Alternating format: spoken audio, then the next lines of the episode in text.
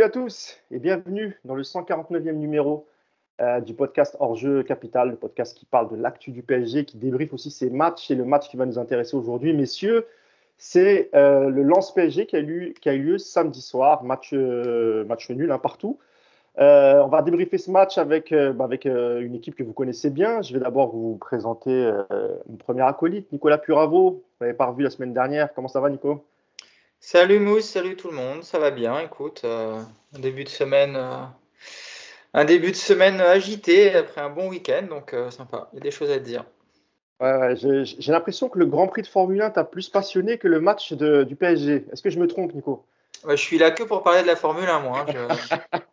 Je ne savais même pas qu'on allait parler du foot, mais pourquoi pas. Mais ah non, moi, je veux parler de Formule 1. Hein. Bah, je, pense, je, pense, que le, le, notre deuxième acolyte, il va être, il va être d'accord avec toi, il va aller dans ton sens. C'est Clément Perniac qui a lui aussi vécu un, un week-end de Formule 1 passionnant, d'après ce que j'ai cru comprendre. Exactement, Mousse. Et en plus, euh, en plus, je vais souhaiter la fête à Nicolas quand même, parce que c'est la Saint-Nicolas aujourd'hui. Ah, c'est vrai, et bonne fête, Nicolas, c'est vrai. Euh, autant souhaiter. Bon, son, son, son, pilote préféré n'a pas voulu doubler hier. On n'a pas trop compris pourquoi, Lewis Hamilton, mais, euh, mais on pourra en débattre 30 secondes s'il veut, après le, après le podcast. Très bien. Et le dernier acolyte, comme d'habitude, alors je ne sais pas si c'est un passionné de, de, sport mécanique, il est passionné de ballon rond, ça c'est sûr, mais c'est Yacine Amned. Salut Yass. Salut à tous. Alors toi aussi, tu as regardé le Grand Prix. Alors je, suis le seul extraterrestre, quoi. Il n'y a, que moi que ça n'intéresse pas finalement. Alors moi, j'avais un peu décroché de la Formule 1, mais j'avoue que là, j'étais bien, bien intéressé. à toi aussi? Ah merde, faut que je m'y mette. moi, je beaucoup la Formule 1.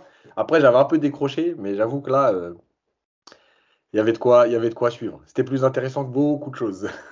d'accord, d'accord. Bon, bah, je, je, pense qu'on va lancer l'idée d'un podcast spécial Formule 1. Alors, il faut que je, je un petit cours de rattrapage, mais pourquoi pas Étant donné que Pierre Gasly est supporter du PSG, ça, peut le faire, non, Clément? Ah Bah oui, oui, oui euh, ça peut être une bonne idée. Je suis pas sûr qu'on fasse plus de 10 minutes, mais, euh, mais pourquoi pas bah, Surtout avec moi, la présentation. Ça risque de durer 2 minutes même. Allez, on revient, au, on revient au foot et ce match entre le, entre le RC Lens et le Paris Saint-Germain, dont je vous disais que je vous disais, pardon, qui a eu lieu euh, samedi soir. Euh, match nul un partout avec une équipe de Lens euh, qui a dominé quasiment pendant les 90 minutes.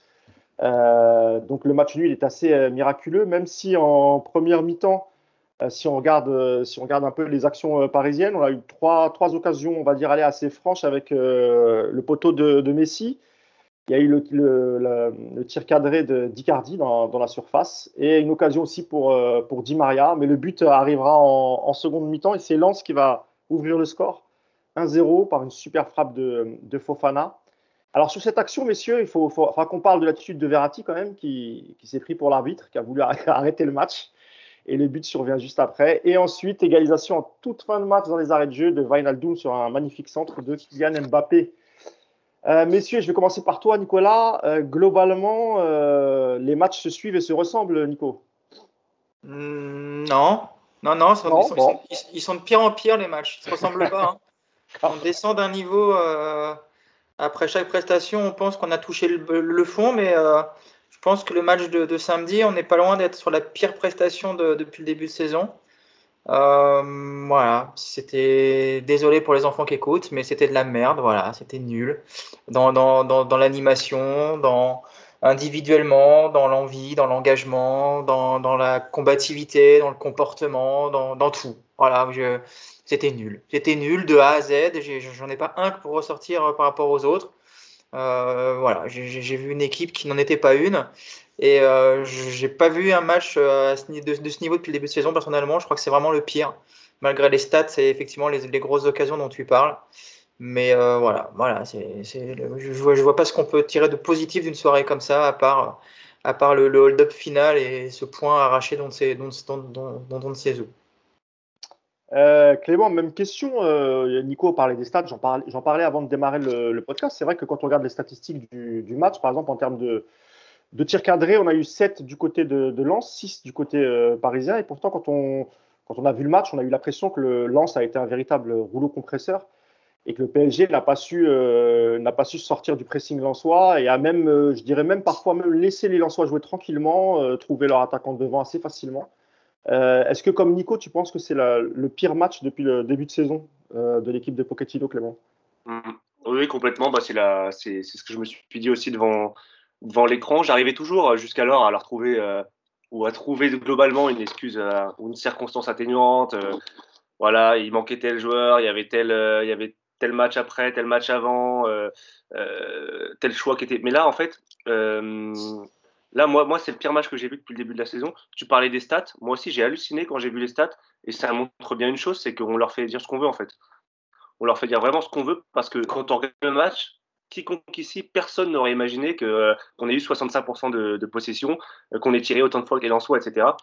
Donc, non, c'est le, pire match. C'est surtout de l'agacement, de la colère. C'est un peu un ras-le-bol, en fait général euh, après, cette rencontre parce que alors Nico parlait de, rien qui, qui n'avait été, soit l'engagement, que ce soit la combativité, que ce soit euh, les performances individuelles.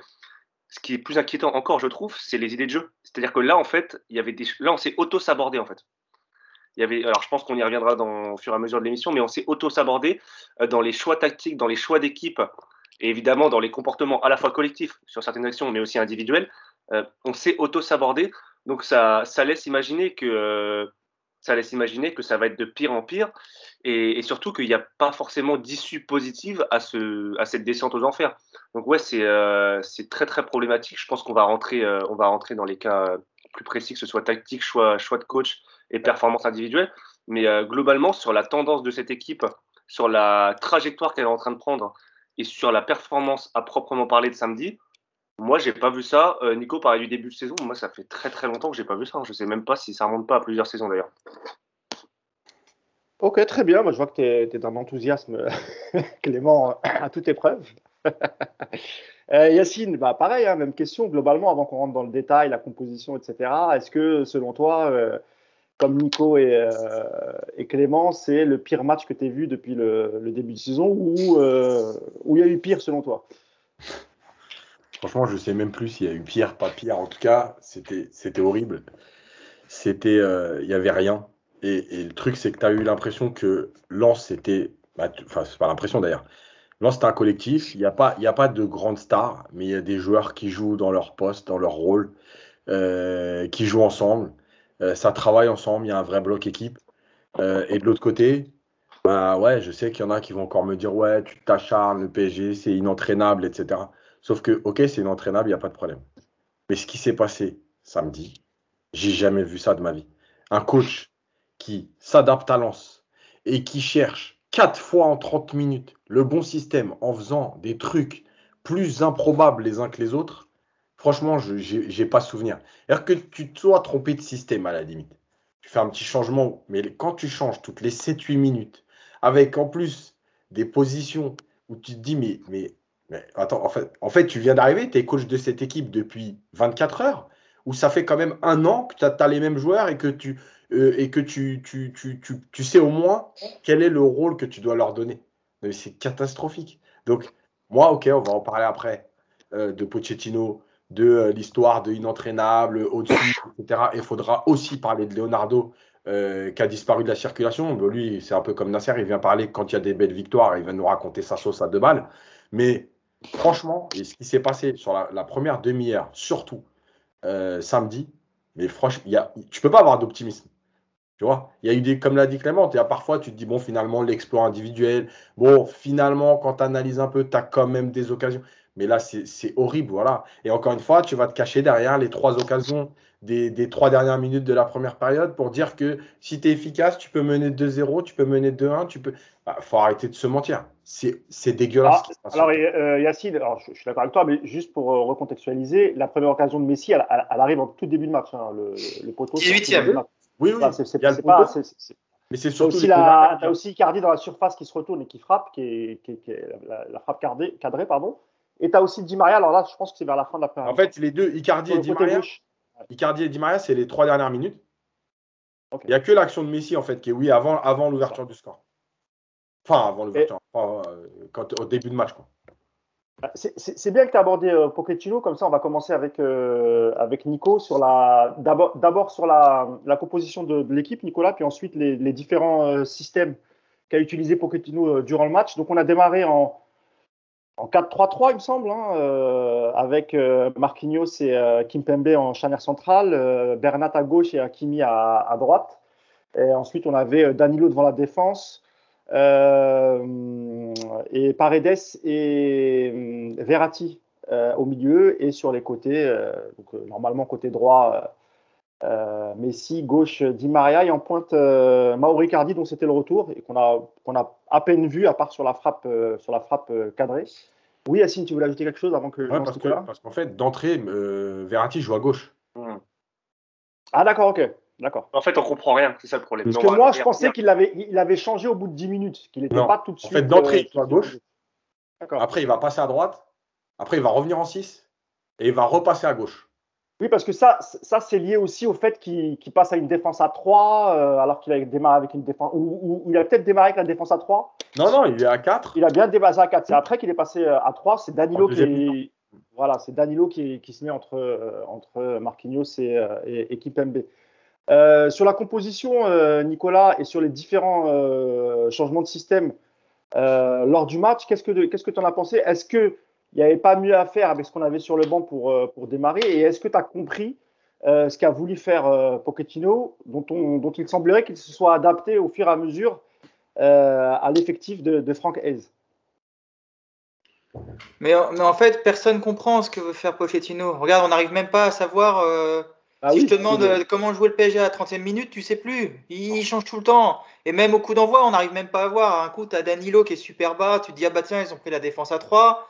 L'action d'après, il se réintercale au milieu de terrain. On te dit, ah bah non, finalement, ils sont bien quatre derrière. tu comprends rien. Tu comprends rien tactiquement. Donc évidemment que les joueurs, ils sont paumés aussi. Euh... Nico, est-ce que je peux te poser une question? Est-ce que tu ne penses pas que. est-ce que tu penses pas que, que Pochettino, après toutes les critiques sur son jeu, sur, sur le fait qu'il y ait peu de tactique, etc., s'est dit je vais leur montrer euh, que je suis capable de changer de système en match. Il l'a fait trois, quatre fois. Moi, moi, après le match, je me suis dit est-ce que c'est pas l'orgueil qui va faire ça parce que finalement, on n'a rien compris. Les changements n'ont pas été si utiles que ça. La seule chose qui a été utile, c'est peut-être l'entrée d'Mbappé à la fin qui, amène euh, le, but égalisateur, euh, Nicolas. Ben, tu, peux tout imaginer. Hein. Tu peux aussi dire que ça a été un, coaching magnifique de Pochettino parce que l'action du but, c'est deux mecs qui fait rentrer. Donc bravo, bravo Pochettino, c'est un magicien. Donc non, non, il n'y y a, pas de il veut rien nous démontrer, il sait, juste qu'il est paumé. Voilà, il y a un moment, faut le, le dit Yacine, faut arrêter de se mentir. Faut juste ouvrir les yeux. Pochettino, il est complètement paumé. Alors, soit il est dépassé par les événements et puis il continue de chercher, soit il en a plus rien à branler de cette équipe. Il attend qu'une chose, c'est les vacances de Noël à Londres avec la famille et tant qu'à faire, y rester après parce qu'il aura touché son chèque. Mais euh, y a, tu tu peux pas parler d'un coup tactique, de, de, non, il n'y a rien, il est paumé. Et euh, tu ne peux pas, comme, euh, comme le dit Yass au débat, tu peux pas adapter ton équipe à Lens quatre fois en une demi-heure. Et en plus, c'est pas comme si Lens nous avait proposé quelque chose d'exceptionnel, euh, de, d'innovant. Lens joue comme ça depuis six mois, enfin, même, la Ligue 1. Mais voilà, ce que j'allais dire. C'est quand même quelque chose qu'on s'y attendait. On savait qu'ils allaient nous rentrer dedans. On savait que ça allait être un énorme bloc équipe, qu'il allait y avoir beaucoup d'intensité, que c'est des joueurs qui allaient courir dans tous les sens. Tu connais euh, le système que met en place Ace, le 3-4-3, il est archi connu. Tu sais que tu as les deux pistes. Enfin, il y avait mais aucune surprise. Donc ça veut dire que pendant les. Euh, c'était quand le, PSG contre Nice? C'était en milieu de semaine, c'était mercredi. Donc ça veut dire que pendant, pendant trois jours, euh, pendant, pendant trois jours, Pochettino n'a pas été foutu de voir que Lens jouait comme ça et que Lens allait jouer comme ça. Et donc on arrive au coup d'envoi. Donc, Nicolas, il découvre euh, le jeu lensois euh, samedi soir, euh, finalement. Mais c'est même pas le problème qu'il découvre le jeu lensois qui m'inquiète, c'est qu'il découvre le jeu parisien. C'est ça qui est plus inquiétant. c'est qu'il découvre toujours ses joueurs et il découvre qu'il peut peut-être les mettre ailleurs. Enfin, c'est dramatique ce qui se passe avec Pochettino, c'est dramatique. Et, et, moi, je ne veux pas rentrer dans cette, dans cette mauvaise, politique, mauvaise ligne de dire qu'il est nul, il comprend rien au foot. Non, Pochettino, il, il comprend le football, il l'a prouvé dans ses clubs précédents qu'il avait des idées de jeu, qu'il avait des concepts, qu'il était capable de proposer des choses. Sauf que là, il ne fait rien. Ça fait un an qu'il est là. Personne aujourd'hui n'est capable de donner le, plan de jeu du PSG euh, par Pochettino. On ne sait pas où il veut aller. Les joueurs, eh ben, ils sont comme nous, ils sont paumés de la même manière. Et ce qui s'est passé euh, samedi, je pense que c'est quand même plus qu'un signal d'alarme. Je pense que c'est pour moi la preuve que Pochettino aujourd'hui c'est terminé. Il n'amènera rien à cette équipe.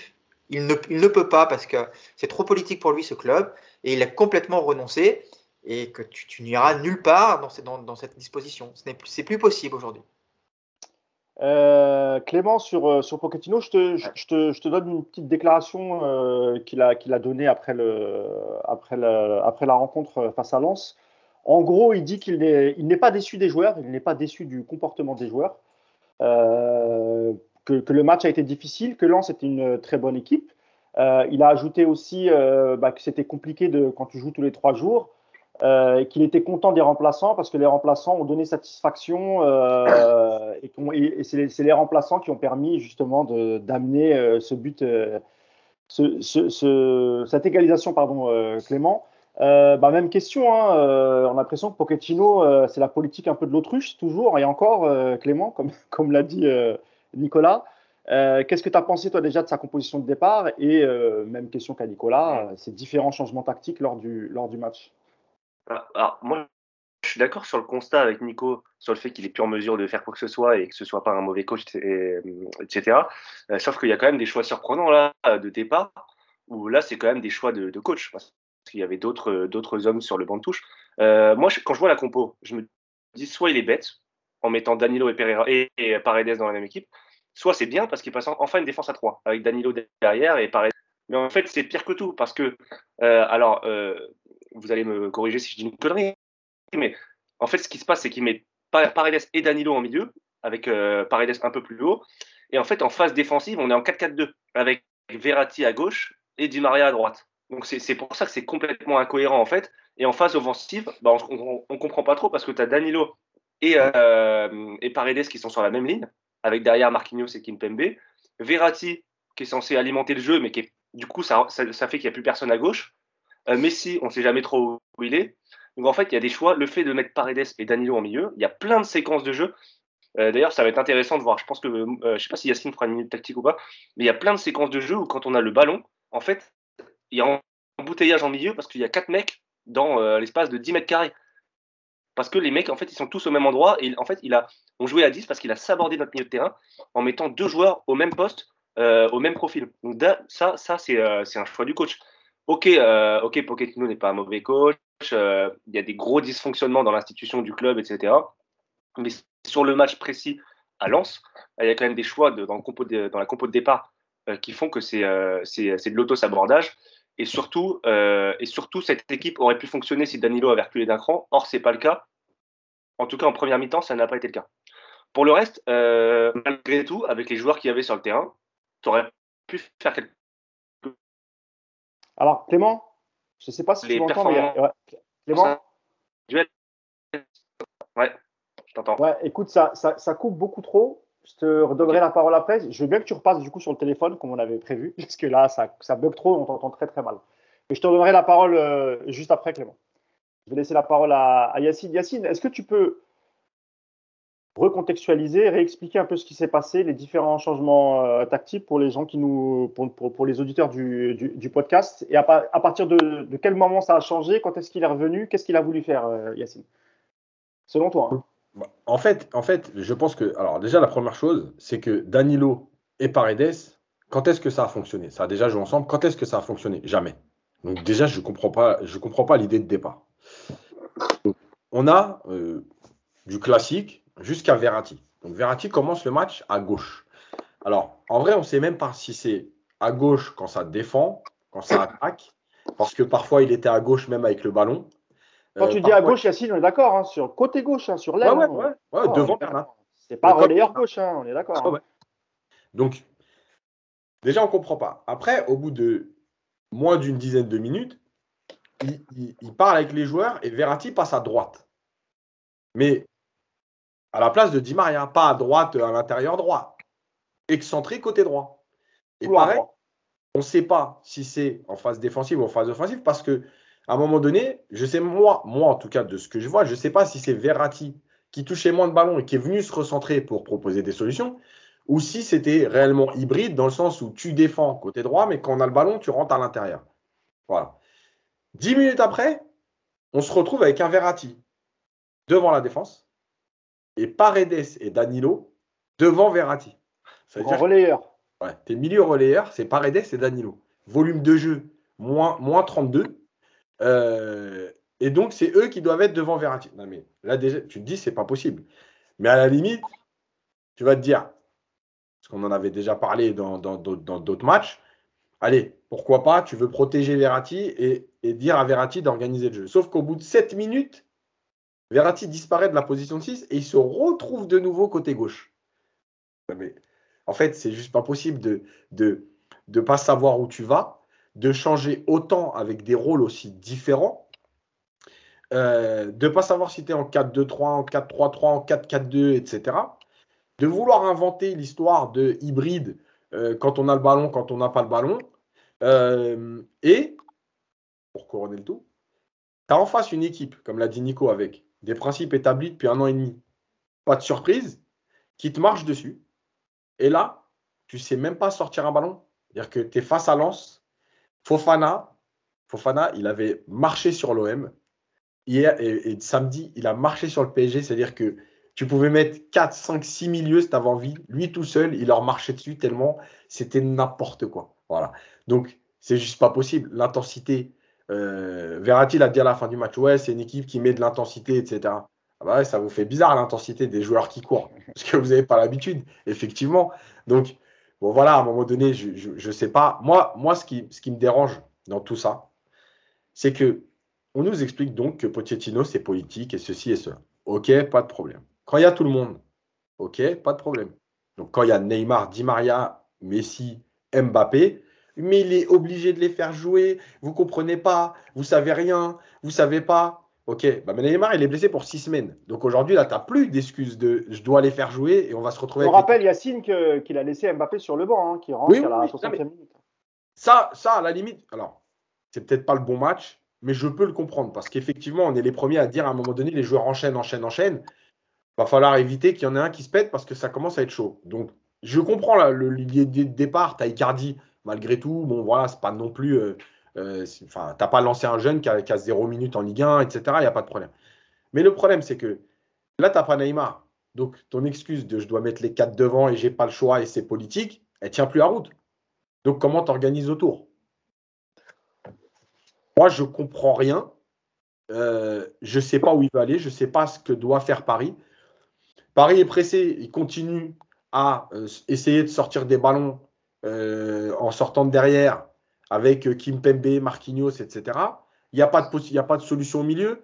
À un moment donné, on voyait Verratti qui parlait. Même lui, je pense qu'il savait plus ce qu'il devait faire.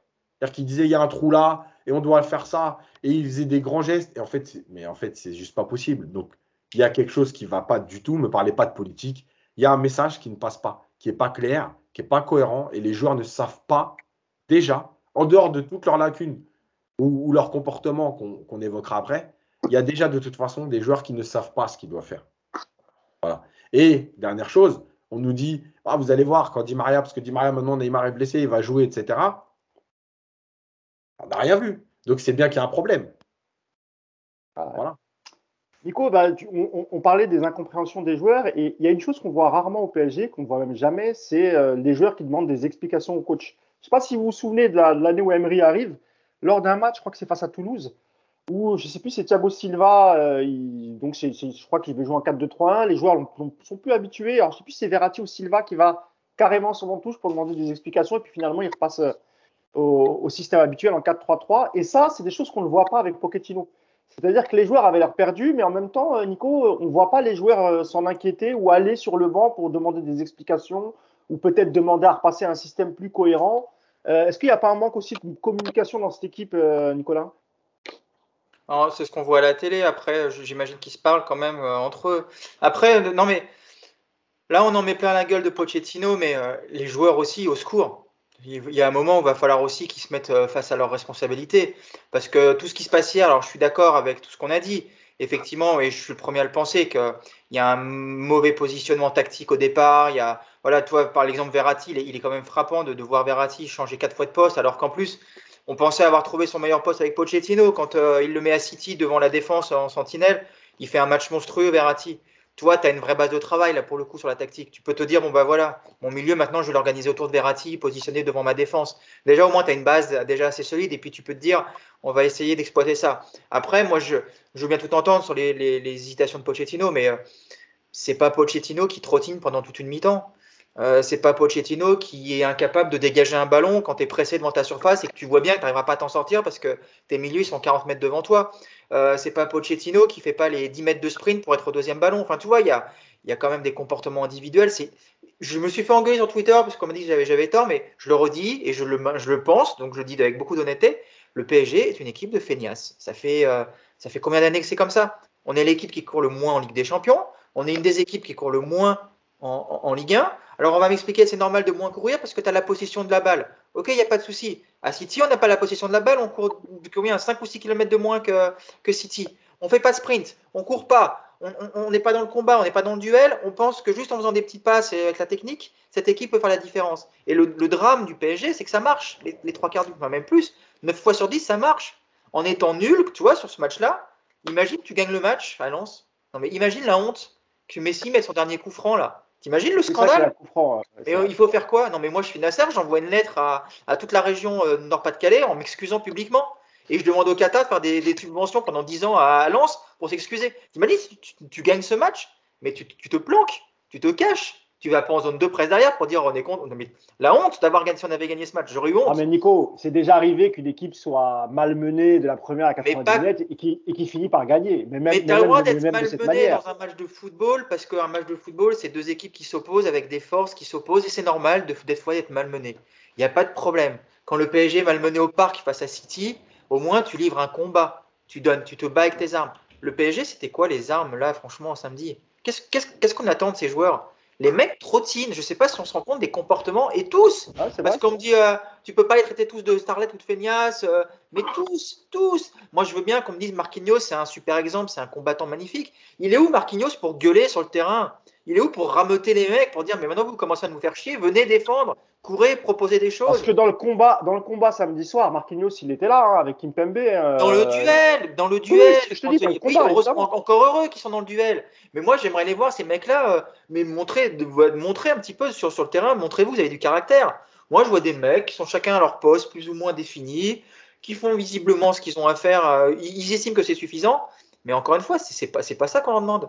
Moi, sur ce match-là, j'attendais de voir une équipe qui allait se, déchirer. Et toi, j'ai tweeté juste avant le match est-ce que c'est ce soir qu'on va voir la différence entre une équipe qui court et une équipe qui marche? Bah, Malheureusement, oui, on l'a vu. On l'a vu, et tant que tu seras une, une équipe de feignasses, de toute façon, tu auras toujours, sur des gros matchs comme ça, tu auras toujours ces problèmes. Et je termine, et c'est là où c'est le pire avec ce PSG actuel, c'est que même les gros matchs, comme à City, tu ce même, as ces comportements aussi, tu les revois. Sur, sur un match, quand tu vas jouer à City, tu vois des mecs qui sont pas dans le combat ou dans la course. C'est désespérant. Bah merci Nico pour ton sacré coup de gueule. C'est pas un coup de gueule en plus. Là, je suis On sent que ça fait du bien. J'ai gardé le coup de gueule pour plus tard. J'ai un autre sujet. D'accord, très bien. Tu es le bienvenu. Euh, si vous voulez bien, on va rentrer sur quelques cas individuels. On parlait du milieu de terrain, on va parler de Verratti, euh, qui était titulaire euh, samedi soir. Et moi, j'ai trouvé que c'était un match plutôt mitigé. Il n'avait pas, l'air à son, à son avantage samedi soir. Et, le fait de jeu qui amène le, but de Fofana, il est quand même incroyable. Donc, je vais recontextualiser. il y a une faute au départ sur Messi. En tout cas, il me semblerait qu'il y ait faute. Messi tombe, tombe à terre. L'arbitre laisse le, jeu continuer et Verratti s'arrête. Donc, ses coéquipiers, ça, on dirait enfin, il semblerait qu'ils s'arrêtent aussi. Et Fofana a toute la liberté de prendre le ballon. L'arbitre laisse jouer, il estime qu'il n'y a, pas faute. Et euh, il y a la magnifique frappe de, Fofana euh, et, la petite, euh, et la petite erreur de main de, Navas. Mais je ne voulais pas parler de Navas, je voulais parler de Verratti, son jeu, son match en globalité et sur le, le fait, et ça il le fait trop souvent, discuter avec les arbitres, s'arrêter alors que le jeu continue. Euh, Clément alors, euh, bon, sur, la performance, déjà sur les performances, juste rapidement sur ce qu'a dit Nico, parce qu'on a beaucoup parlé des choix tactiques, des choix de composition, etc. Je les ai trouvés nuls individuellement comme rarement. Vraiment, ils ont tous, mais je crois qu'il y, y en a un ou deux, de par leur talent de base, qui relèvent un peu le niveau, mais ils, sont, ils ont tous été médiocres. Mais quand je dis médiocre, c'est ça raté des passes à 2 mètres. Danilo Pereira, euh, je dis pas que c'est mon joueur préféré habituellement, mais il a vraiment été lamentable. Il a tout raté, tout ce qu'il a fait, c'était nul. Euh, Kim Pembe, il a raté des passes toutes faites. Même Bernat, il faisait n'importe quoi par moment. Donc, ah, Bernat a été, a été, très mauvais. Hein. Non, non, mais ah tous. Mais, franchement, bon, Di Maria, on n'en parle même pas. Il a été nul. Je crois que je l'ai critiqué tout le match. bon, bref, ça, on, y reviendra, mais ils ont, vraiment, ils ont été individuellement. Je ne sais pas si c'était l'absence de collectif qui les rend. nul individuellement ou si c'est les individualités qui sont nulles qui ont rendu l'équipe mauvaise. Bref. Mais alors pour, pour Verratti, bah, malheureusement, alors déjà il y a l'action du but. Ça, c'est du Verratti tout craché. mais ça, je pense qu'on peut rien y faire. Hein. Là, malheureusement, ça, ça fait combien d'années qu'on le voit, combien, combien de saisons qu'on voit ce genre de truc? Je pense qu'il nous en fait une par saison à peu près. Ça, fait 9 ans, ça fait 9 ans, Clément. Ça, alors ça, ça arrive une fois par saison. Et un deuxième truc qui arrive une fois par saison avec Verratti, c'est un, carton rouge un peu des, qui nous sort des fagots, là, qui bouscule l'arbitre, ou un, truc, un truc à la con comme ça. Ça, ça arrive une fois par saison. Euh, mais j'ai même pas envie de relever ça parce que c'est à l'image de l'attitude de l'équipe tout le match. Comme l'a dit Nico, il a, très bien euh, gueulé sur les comportements individuels. Euh, alors lui, ce qu'on peut, peut pas lui enlever à Verratti, c'est que il semble malgré tout, contrairement à la, mort cérébrale de Marquinhos, j'ai l'impression sur le match où il ne réagit pas une seule fois. Verratti, au moins, il est vivant. Il gueule, il harangue, il va parler à l'arbitre. Ça fait, t'as l'impression d'avoir un mec quand même qui est, conscient, qui, est conscient de ce qui se passe. Et on le voit dans l'interview d'après match. Mais, euh, mais sur son niveau de jeu, bah, à l'image de l'équipe, il savait pas se placer. Euh, le problème de Verratti, c'est qu'il a très peu de solutions aussi, parce qu'on a une équipe qui ne bouge pas. On a des joueurs qui ne bougent pas, qui ne proposent pas de solutions. Et quand Verratti a le ballon, souvent, il est bloqué parce qu'il n'a personne à qui la donner, ou du moins personne d'intéressant. Alors ils sont tous en train de tout le temps vouloir chercher Messi. Ils veulent tous tout le temps trouver Messi. Mais Messi, souvent, euh, ou du moins régulièrement, il est placé entre trois mecs. Il est, euh, il est, on ne peut pas le trouver. Il est introuvable. Donc ça rend la tâche encore plus compliquée. Ça fait que tu as un joueur en moins à, qui donner le ballon. donc Verratti s'est retrouvé plusieurs fois sans solution. son, utilisation du ballon, elle n'a pas non plus été parfaite.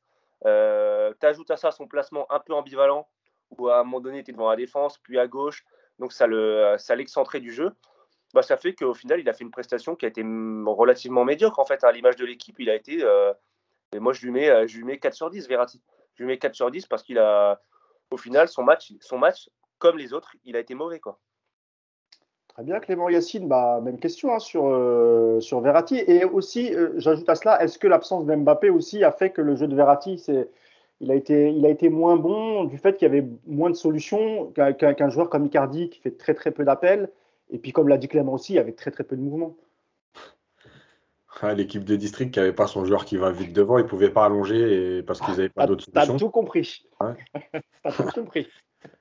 Évidemment, mais, mais le problème, c'est que euh, euh, Verratti, déjà, euh, son match, ouais, il est, il est pas bon. Malgré tout, c'est quand même lui qui. C'est le seul qui est capable de, de, faire le lien entre le milieu et l'attaque. Et, le truc, c'est que tu l'as mis ailier droit, ailier gauche. Bon, déjà, des, moi, c'est juste pas possible. Moi, je veux, on peut taper sur Verratti samedi, il n'y a pas de problème, hein, parce que son match, techniquement, n'est pas, pas le meilleur match qu'on qu'on l'ait vu faire.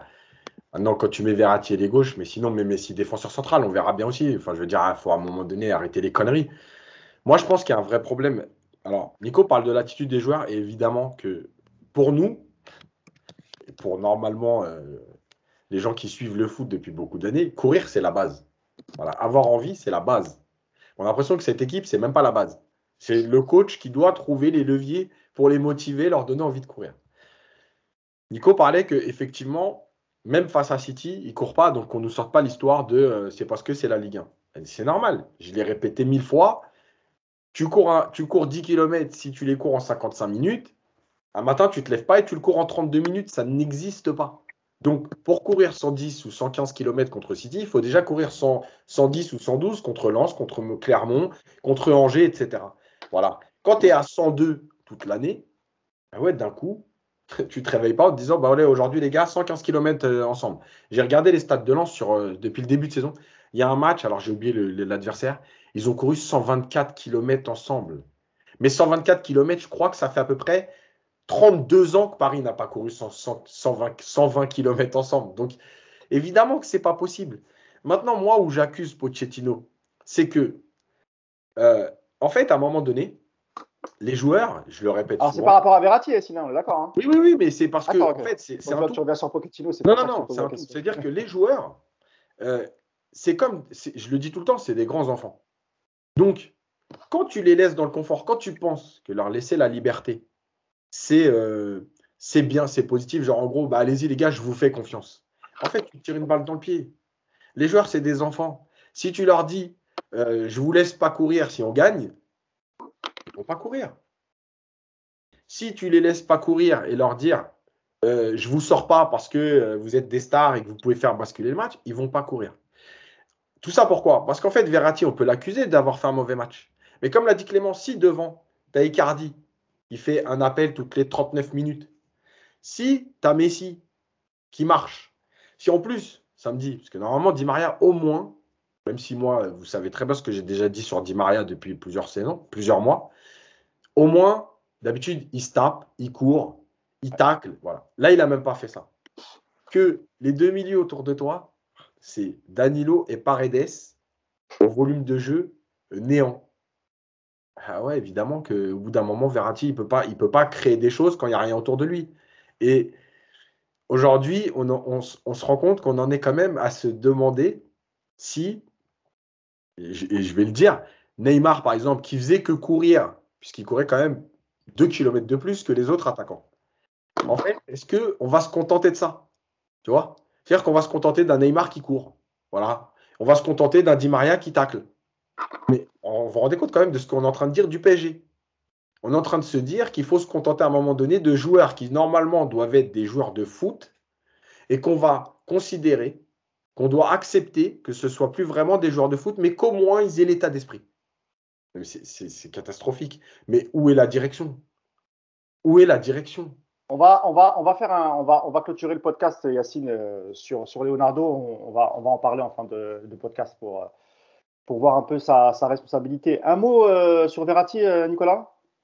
Tout, a été dit. Moi, je veux juste rajouter un truc. Alors, ça va être un peu provocateur volontairement, mais à la décharge de Pochettino, c'est compliqué aussi d'installer une équipe durable avec un homme de base comme Verratti, qui depuis le début de la saison a joué 4 matchs sur 10. Voilà, donc c'est aussi un des gros problèmes actuels de ce PSG, c'est que tu n'as pas de constance dans les compositions d'équipe, aussi parce que les joueurs font que c'est difficile de, de, te reposer sur eux. Le jour où Verratti est capable de faire plus de 25 matchs par saison, bah, forcément ça ira beaucoup mieux.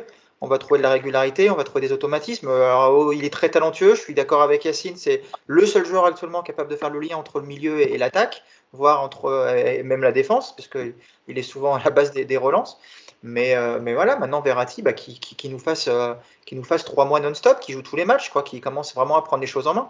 C'est pas en venant euh, une fois tous les, toutes les six semaines faire un match qu'on va trouver de, la régularité dans, dans, ce jeu. Donc ça joue aussi un petit peu malheureusement. Et, et juste un truc, juste une petite parenthèse, je sais pas si on en reparlera, j'y pense, sur ce que dit Yacine avec Neymar. Alors moi, c'est pareil, j'ai beaucoup parlé de ça ces derniers jours.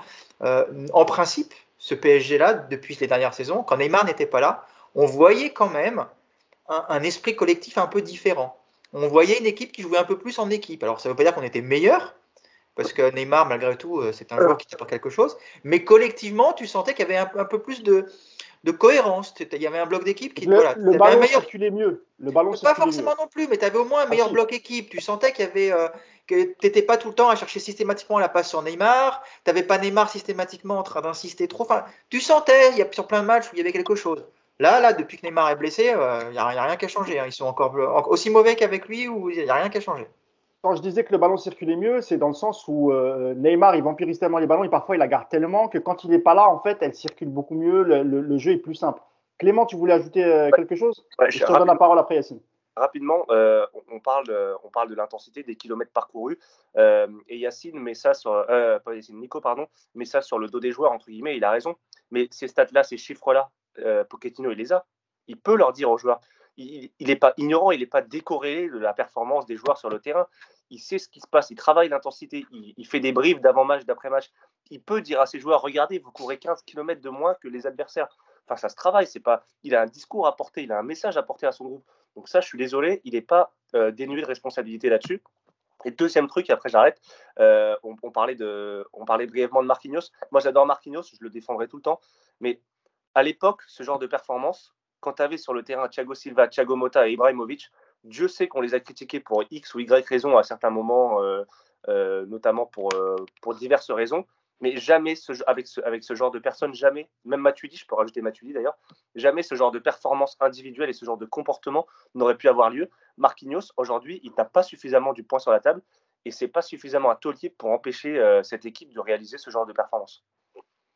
Ouais, je suis pas sûr que Thiago Silva, quand il était là, euh, le, les joueurs l'écoutaient aussi. Hein. J'ai quelques anecdotes, euh, j'en parlerai un jour, mais euh, le groupe, le groupe Thiago Silva, Thiago Motta, Ibrahimovic, Matuidi, globalement, ça, ça a pesé plus sur un groupe et sur les comportements que, que juste Marquinhos et Kimpembe. Oui, mais là, tu, tu, parles de la, de la première ère QSI où il y a effectivement il y a Thiago, Motta, Ibrahimovic qui ont aussi des gros, gros, gros caractères. Lorsqu'ils sont partis, c'était un peu plus difficile pour, mm. pour Thiago Silva. Yacine? Je voulais revenir vite fait sur l'histoire du but. En fait, je vais être très court. Il y a une règle, d'accord? L'arbitre ne siffle pas. Le jeu continue. Voilà. Après, vous faites ce que vous voulez. Pendant 40 ans, on a sorti le ballon, etc. Ça n'existe plus. Donc, arrêtez d'attendre la sortie du ballon ou je sais pas quoi, ou le fair play à deux balles. Parce qu'en plus, les joueurs, au fur et à mesure, tu as des joueurs qui chialent sur le moindre contact. Donc, en fait, jouez, fermez-la un peu, jouez, jusqu'à ce que l'arbitre siffle ou que les mecs eux-mêmes décident de sortir le ballon. Mais évidemment que leur attitude sur le but, elle est scandaleuse. Voilà. Il y a une règle en fait. Il y a une règle, c'est tant que l'arbitre n'a pas sifflé et arrêté le jeu, le jeu continue. Justement pour éviter les abus des joueurs qui chialent pendant trois minutes et l'équipe adverse qui a oublié de sortir le ballon, etc. Donc, ça n'existe plus quand même. Cette règle, elle, est mise en place depuis à peu près dix ans maintenant. Donc, arrêtez de l'inventer. Euh, ouais, on attend qu'il sorte le ballon, faire play, je sais pas quoi. Jouer et arrêter de nous saouler avec ces bêtises. Ah, c'est vrai que l'attitude de Verratti, elle est incompréhensible quand même. Hein, parce qu'il il, s'arrête, il regarde même les joueurs lensois, il leur demande de s'arrêter, alors que l'arbitre, lui, euh, il laisse l'action se dérouler. Et c'est ce qui amène euh, le but. Peut-être que sans ça, peut-être que s'il avait été plus réactif, bah, peut-être qu'il aurait pu gêner la relance. Peut-être. Euh, voilà. Mais Verratti, il, il a toujours chalé comme ça.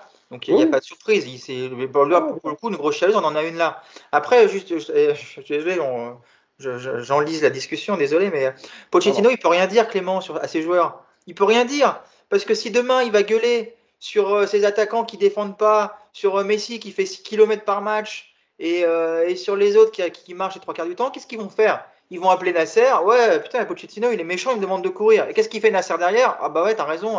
Bah continue, c'est pas grave, je vais m'arranger. Tu sais bien que ça marche comme ça, Clément. Il est là aussi le problème.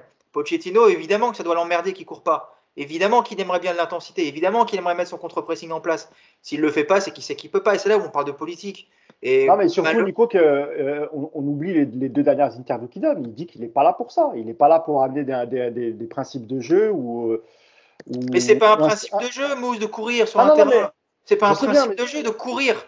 Tu te rends compte que ça fait, ça fait quoi? Ça fait 3 ans, 4 ans. Le PSG est l'équipe qui court le moins d'Europe. Mais putain, mais les mecs, et on trouve ça normal parce qu'il y a du talent, parce que, mais c'est pas. Tu te rends compte, il faut arriver. Bon, les gars, de, le match demain, on va essayer de courir. Tu vois ton discours Je vois bien Yacine dire ça à ces petits jeunes à Cachan.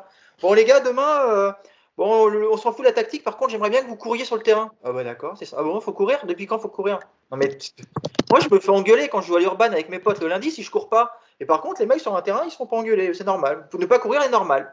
Comment tu veux En plus, c'est pas comme si tu avais des exemples avec le Bayern, avec Liverpool, des équipes, pour le coup, il y a de l'intensité tout le temps. Et toi, toi PSG, non, tu, tu peux gagner sans courir. C'est les Anglais qui ont dit ça l'autre jour. Le PSG a trois touristes dans son équipe. Mais en fait, non, il n'y a pas trois touristes, c'est ça le pire. Moi, je pense qu'il y a dix touristes sur le terrain et qui pensent tous qu'on peut gagner un match en trottinant. Voilà. Et malheureusement, ça ne marche pas comme ça. Après, moi, j'en discutais avec Romain Molina ce week-end que j'ai eu au téléphone. On parlait un peu du, du, PSG. Il m'expliquait qu'il avait eu des retours. lorsque Tuchel est arrivé à Chelsea, euh, dans, les premiers jours, il était très, très surpris de, de l'attitude des joueurs et de la, capacité des joueurs à, écouter l'entraîneur, à travailler, à beaucoup travailler. Et il était très surpris parce qu'il expliquait que lui, à Paris, c'était très compliqué de, de, demander des efforts à, ses joueurs. Et, on sent que Pochettino, il est un peu dans la, même lignée parce que tu l'avais dit en préambule, Nicolas. Hein, Pochettino, on peut pas dire que c'est un mauvais entraîneur. On a vu ce qu'il a fait à, à l'Espagnol, à Southampton, puis à, à l'Espagnol Barcelone, pardon, à Southampton et à Tottenham. Et, on a l'impression que dès que les coachs arrivent à Paris, euh, ils sont face à un vestiaire, euh, enfin, j'allais dire soudé, je ne sais même pas s'il est soudé, mais en tout cas, euh, quand tu as deux, trois starlets, quand tu le dis dans ton équipe, c'est compliqué d'imposer d'imposer ces choses-là. Donc, c'est pas, pas les starlets qui sont problématiques, c'est que tu n'as pas de, de, direction qui, qui appuie ton entraîneur, c'est toujours le même problème. je pense pas qu'à Chelsea. Oui, mais c'est pas, appellent... de, c'est pas la si, de en camp d'éloge et diriger la séance d'entraînement. Mais non, mais je pense pas qu'à Chelsea, tu es un joueur qui appelle Abramovich le samedi soir en disant Putain, Pochettino m'a gueulé dessus sur le terrain parce qu'il m'a demandé de courir. Il y a, ça existe dans aucun club au monde, ça. Au PSG, au PSG, tu as des joueurs qui appellent à Doha, qui appellent, qui ont des numéros de téléphone sur des dirigeants, sur Nasser, et qui expliquent attention, il me demande de faire des trucs que j'ai pas envie de faire. Et regarde, quand Emery a voulu imposer ses idées tactiques au PSG, et que Thiago Silva, qui nous donne des leçons aujourd'hui, était le premier à chialer parce que ça le faisait chier les, préceptes tactiques, parce que monsieur devait jouer 20 mètres plus haut sur le terrain et qu'il ne pouvait plus euh, rester dans sa surface à, flipper devant les gros matchs. Ils ont tous appelé Nasser un jour, donc qui arrête, et puis tous. Et, Ibrahimovic, qui donne aujourd'hui des leçons sur l'autorité au PSG, il faisait quoi, Ibrahimovic Quand il partait chasser les veilles de match en Suède, et que qui lui disait Oh, t'es gentil bonhomme, et oh, il y a un match demain? Tous, tu as un club où tu n'as aujourd'hui et c'est là où on dit que c'est pas possible de l'entraîner. Tu as un entraîneur qui, de toute façon, quoi qu'il fasse, si ça plaît pas aux joueurs, les joueurs appellent la direction et la direction donne raison aux joueurs. À partir de là, voilà, tout est Il n'y a pas d'en dire plus. Hein. Comment tu veux que ça marche? C'est moins le cas aujourd'hui. Euh, c'était vrai ce que tu dis. Hein. C'était vrai encore jusqu'à jusqu'à 2017. C'est un peu moins le cas aujourd'hui. Il me semble qu'il y a plus, euh, il y a plus de joueurs qui appellent directement Nasser, etc. pour, pour, pour se plaindre. C'est plutôt alors, mais, mais c'est plutôt aussi les agents, l'entourage. Ça c'est ça, c'est vrai. Les joueurs, ils ont un peu moins accès à, à, Nasser, parce que Nasser, elle aussi, s'est fait taper un peu sur les doigts, euh, justement parce que trop proche des joueurs, de certains joueurs, dont Verratti, Thiago Silva, Neymar, évidemment. Euh, voilà. Euh, avant de passer à ton coup de gueule, parce que tu avais un coup de gueule, Nico, je voulais qu'on parle de deux joueurs rapidement qu'on déçu hier. Bah, d'abord, c'est Mauro Icardi, à qui on a redonné une chance hier pour faire reposer un peu, pour faire reposer Mbappé et Juan Bernat, dont on avait eu l'espoir lorsqu'on avait revu les premières minutes, mais qui semble ces derniers temps. Alors, je ne sais pas si c'est si physique ou si c'est la reprise qui a été un peu difficile, etc. Et que peut-être qu'il montera crescendo. Mais c'est vrai que sur le match face à Lens, il a eu pas mal, pas mal de difficultés, euh, Yacine. Ouais, après, je parle de Bernat. Tu peux enchaîner aussi sur Icardi, dire un mot, et, ensuite on passera au coup de gueule de, Nico. Le truc de Bernat, c'est que euh, il, a, il a quand même été à l'arrêt pendant un an. Euh, et j'avais expliqué dans plusieurs papiers que, en général, les 3-4 premiers matchs, tu as du jus, tu as l'euphorie, tu as l'envie, etc. Donc tu compenses. Et que tu as souvent un creux après. Et ce creux, en fait, c'est euh, le plus important, il est là. Et en fait, il faut raccourcir ce creux le plus possible. Parce que le creux, il est inévitable.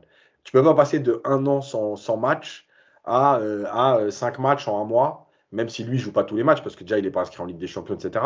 Mais même 5 matchs en, matchs en un mois, c'est beaucoup quand tu n'as pas joué pendant un an. Déjà, on considère que quand tu as une grosse blessure comme ça, euh, le temps que tu mets à revenir, c'est le temps qu'il va te falloir sur le terrain pour retrouver ton vrai niveau. En gros, si tu mets 8 mois, si tu as été absent 8 mois, il te faut 8 mois pour arriver au top. Donc, Donc pour toi, Yacine, ce n'est pas, pas très inquiétant, c'est plutôt normal. C'est normal et j'ajouterais même qu'il y a une autre raison qui, qui va ajouter à cette normalité, c'est qu'on rentre dans l'hiver avec des terrains plus gras. Et le terrain gras, il est très fatigant musculairement. Et la période de changement, elle est encore plus fatigante parce que tes muscles sont habitués à jouer sur un terrain plutôt dur, etc. Enfin, quand je dis dur, on se comprend. Euh, et d'un coup, tu passes sur des terrains glissants, gras. Les appuis sont pas les mêmes, il faut aller chercher plus loin, etc. Donc, en fait, musculairement, tu as une autre sollicitation. Et tout ça cumulé, c'est juste logique. Euh, alors, il est pris dans le marasme collectif aussi, donc ça l'aide pas. Mais le coup de mou, il est, euh, il est, il est juste logique. Voilà. Le truc, c'est qu'on espère par exemple qu'il va durer que le mois de décembre et qu'en janvier, avec un peu de trêve, euh, tu vois, une remise en route, parce qu'il n'y aura pas de match jusqu'au 9 janvier. ils vont à Doha d'ailleurs, hein. ils vont au Qatar cette année, ça a repris. ils n'ont pas pu y aller les deux dernières fois à cause du, Covid, donc logiquement, il y a un stage, je crois que c'est 5 jours, il me semble, en, mois de janvier. Donc voilà, donc tu te dis, bon, il y a des chances que ça reprenne en espérant que ce, voilà, ce coup de moins bien soit le plus court possible. L'avantage d'Evernat, c'est que c'est un joueur qui est tonique et c'est aussi différent du joueur euh, qui travaille sur la résistance et tout. Les joueurs toniques, normalement, ils ont aussi un, laps de temps plus court pour revenir au haut niveau. Euh, donc, bon, voilà, son match, il est à l'image de tout le monde. Il n'y a pas, pas grand chose. Je ne vais pas lui taper dessus à lui euh, non plus parce que, parce que voilà. Le truc, c'est que tu parlais d'Icardi enfin, moi, moi, moi, ce qui me dérange toujours avec que ce soit Icardi, Draxler et tout, c'est la même caste de joueurs. Le truc, c'est que quand vous avez votre chance, vous la saisissez pas, vous montrez même pas que vous avez envie. Et après, ils, vont, ils vont pleurer quand ils sont sur le banc. Euh, enfin, pleurer. Je ne sais même plus s'ils pleurent d'ailleurs, parce que des fois, je crois que ça les. Ça même pas, leur très bien. Voilà. Euh, les deux derniers matchs au parc, donc c'était Nice et le match d'avant, c'était Nantes. Euh, non, c'est. Euh, c'était Nantes, Icardi, il est parti à l'échauffement. Je vous jure que j'aurais dû le filmer pour voir. Non, mais il y a des choses quand même qui sont archi frappantes et qui, sont très significatives du comportement du joueur. Contre Nantes, Icardi s'est chauffé avec la grosse doudoune du PSG. Mais alors que tu es la doudoune sur le banc, il n'y a pas de problème. Hein. Il commence à faire froid, euh, c'est normal que les joueurs aient besoin de rester au chaud, etc. Mais tu peux pas t'échauffer avec ta doudoune. Mais sinon, échauffe-toi avec ton duvet. Non, mais, mais respectez un peu les gens, quoi. Eh ben, on avait fait la remarque. Et, euh, et en fait, alors je sais pas si c'est fait exprès ou pas. Il y a des gens qui. Bon, après, voilà. Il s'est échauffé avec la doudoune contre Nice aussi. Mais en fait, il avait la doudoune pas blanche, mais bleue. Et il l'avait mise en dessous la veste de survêt. en fait, pour la cacher. Mais tu vois qu'il est gonflé au point de te. Non, mais respectez-nous, quoi. Non, mais sérieux, respectez-nous. Ah, écoute, c'est un Argentin, il a le sang chaud. Il L'Argentin est frileux. ouais, sur le banc, ok. C'est vrai qu'en Argentine, il n'y a pas de montagne, il n'y a pas de froid. Hein. ok, d'accord. Euh, vas-y, vas-y, juste... je donne la parole à, Nico. Juste, non, mais au moins quand tu viens t'échauffer, enlève la doudoune. Voilà, mets-toi en survêt comme les autres en short. C'est juste, même si tu as froid, fais semblant. Mais sérieux, non, mais c'est pas sérieux. Franchement, c'est pas. Le temps avance, Yacine. Je vais donner la parole à, Nico. Un mot, Nico, sur euh, Bernat et Icardi. Pareil, Clément. Et ensuite, on parlera de ton coup de gueule. Tu me diras ce qui se passe, Nico. Non, bah, ça va revenir un peu dans tout ça. Bernat, oui, Bernat, moi j'aime beaucoup. Après, euh, Bernat, il, a, il souffre aussi du syndrome Hakimi, euh, Yacine. C'est-à-dire que mmh. tu as une équipe qui joue pas sur, avec ses latéraux. Voilà, on a une équipe, on a les, latéraux, je sais pas trop à quoi ils servent. Quoi. Ils, sont, ils sont là pour faire le nombre. Et de toute façon, tout se passe dans l'axe le nombre de fois où tu as, as un appel d'un latéral et ils sont pas servis, moi je comprends qu'au bout d'un moment aussi, ça, pour Hakimi, pour le coup, je comprends vraiment qu'il commence à être lassé de son exploitation, de son utilisation, pardon. Le mot était malheureux. Et, puis bah, après, Bernat, en plus de ça, il y a effectivement le, contre-coup physique, ce qui est normal, mais euh, moi je pense que c'est surtout une question d'utilisation, c'est là où ça pêche. Voilà, le PSG joue pas assez sur ces joueurs de couloir. Après, Icardi. Euh, Icardi, c'est aussi un petit peu le souci que tu as avec des joueurs comme ça, c'est qu'à partir du moment où tu les as mis au placard, où tu leur as fait comprendre, alors ils sont peut-être responsables aussi de cette mise au placard, c'est même pas la question, mais à partir du moment où il est acté que ce mec-là n'aura de toute façon plus sa chance, qu'il jouera jamais les gros matchs, qu'il va juste être aligné quand euh, Mbappé sera un peu fatigué ou quand il faudra faire le nombre, tu peux pas derrière t'étonner, même si oui, c'est des professionnels et qui sont bien payés, mais tu peux pas t'étonner que les mecs baissent un peu les bras. C'est humain, je pense. C'est humain, et là, ça vient de la, de la gestion de groupe. Icardi, je suis persuadé que si tu l'alignes dans une équipe qui va jouer davantage pour lui, avec des centres, avec des projections des milieux, avec des ballons dans la surface, bah, il va recommencer à marquer des buts comme il marquait à l'Inter ou au début du PSG. Sauf qu'aujourd'hui, tu regardes, quand Hakimi, à un moment, il déborde en deuxième mi-temps, quand il va chercher euh, Di Maria, je crois, sur la fin de la première mi-temps, c'est quasiment le seul centre d'Hakimi du match. Il y a qui dans la surface? Il y a Icardi et il y a Di Maria deux personnes dans, le, dans, dans, la surface. Voilà. Et le PSG, à chaque fois que tu attaques, à chaque fois que tu te rapproches sur les côtés, tu lèves la tête, tu regardes dans la surface, il n'y a personne. Tu as le latéral euh, opposé, il est au rond central parce qu'il a la consigne de ne pas monter. Les trois milieux de terrain, ils sont en ligne en train de discuter de qu'est-ce qu'on va faire demain soir comme soirée. Et puis euh, les attaquants, tu en as un dans la surface, et puis tu as les autres qui sont, tu sais, tout le monde en grappe, on va chercher le ballon. Donc, normal de ne pas centrer. C'était pas un le cas hein. Un mec, non mais regarde, regarde la différence avec les Lensois. Ah, vrai, un mec comme Icardi, il est tout seul dans la surface, il n'y a pas de centre, il n'y a pas de jeu avec lui. Plus hier, enfin, tu peux pas plus mal utiliser un mec comme Icardi. En plus là, pour le coup, on était en plus en bloc bas et limite on balançait des longs ballons sur Icardi pour qu'il parte en vitesse. Enfin, c'est lunaire, c'est lunaire de voir ça.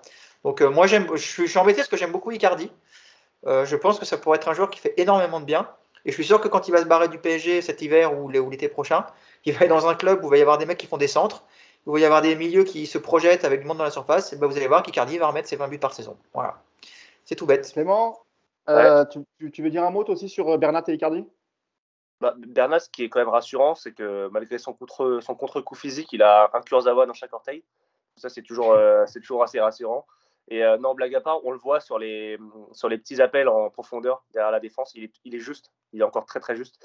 Et moi, je trouve que c'est là le plus flagrant. C'est même pas défensivement, c'est plus offensivement où il lui manque ce, ce, petit, ce petit aspect tonique qui lui permettait de, d'avoir des ballons.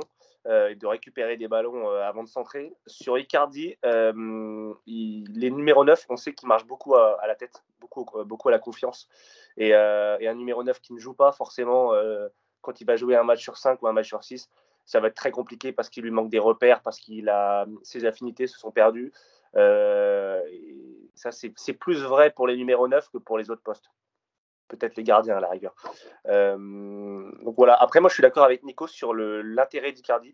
Je pense qu'un mec, un mec, on l'a vu sur plusieurs rencontres du PSG en Ligue des Champions, un mec qui pèse sur les surfaces, qui joue sur les surfaces et sur les défenseurs centraux, euh, ça peut servir à bien des égards et lors de. Il avait fait un très bon match à Barcelone lors de la victoire 4-1 du PSG, c'est vrai. Et c'est d'ailleurs, ça libérait des espaces derrière pour les milieux offensifs et les autres attaquants.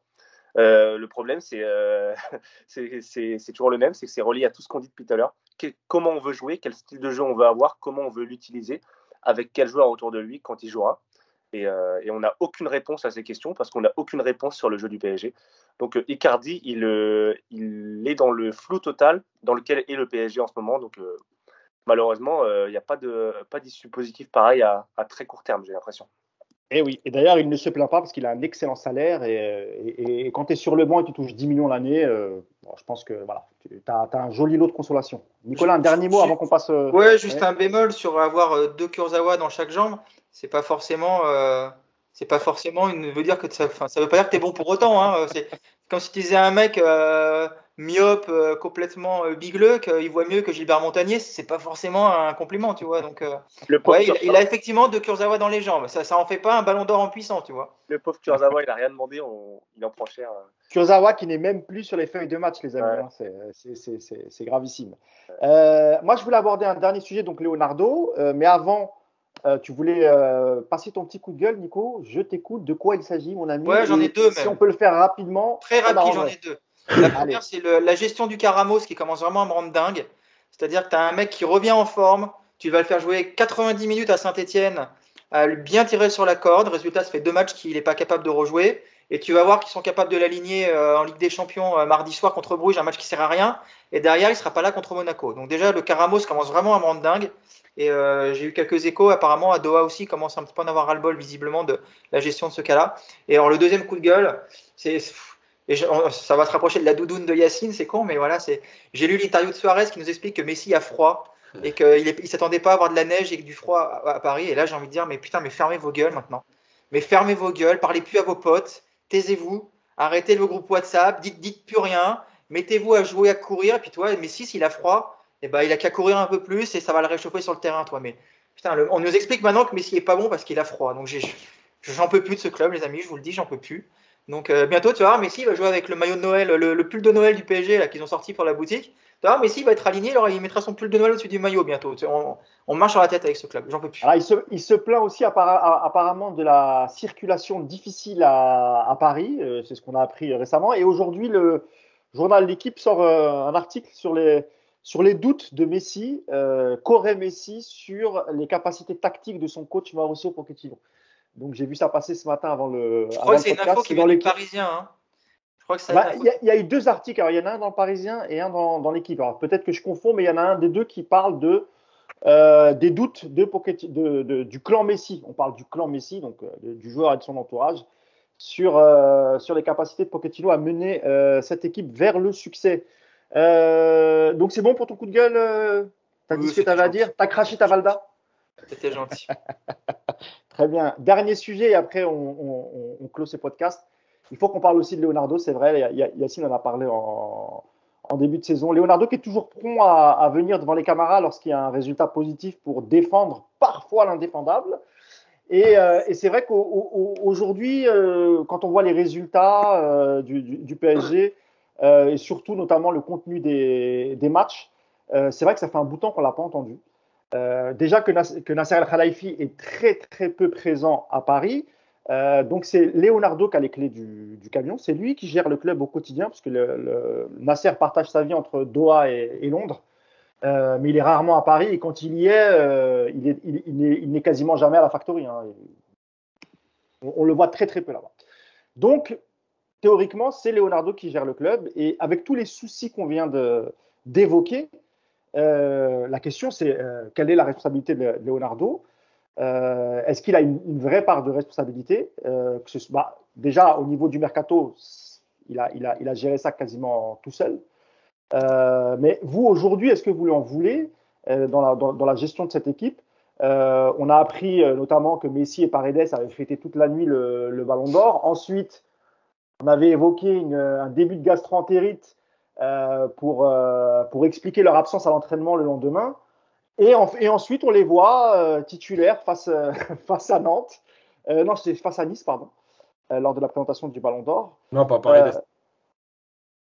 non, je parle de. Pardon, de. Messi, Messi, Messi, Messi. Oui, Messi, Messi, pardon, excusez-moi. Mais Paredes était, mais Paredes était sur le banc. Ouais. Donc, quand, normalement, quand tu as des, débuts de symptômes de gastro, en règle générale, euh, tu es contagieux, donc tu ne t'approches pas des joueurs. Donc, non, mais gastro au PSG, ça veut dire gueule de bois. Mais... Euh. oui, oui, c'est plus ça. Donc voilà, le débat est posé. Quelle est la responsabilité de Leonardo?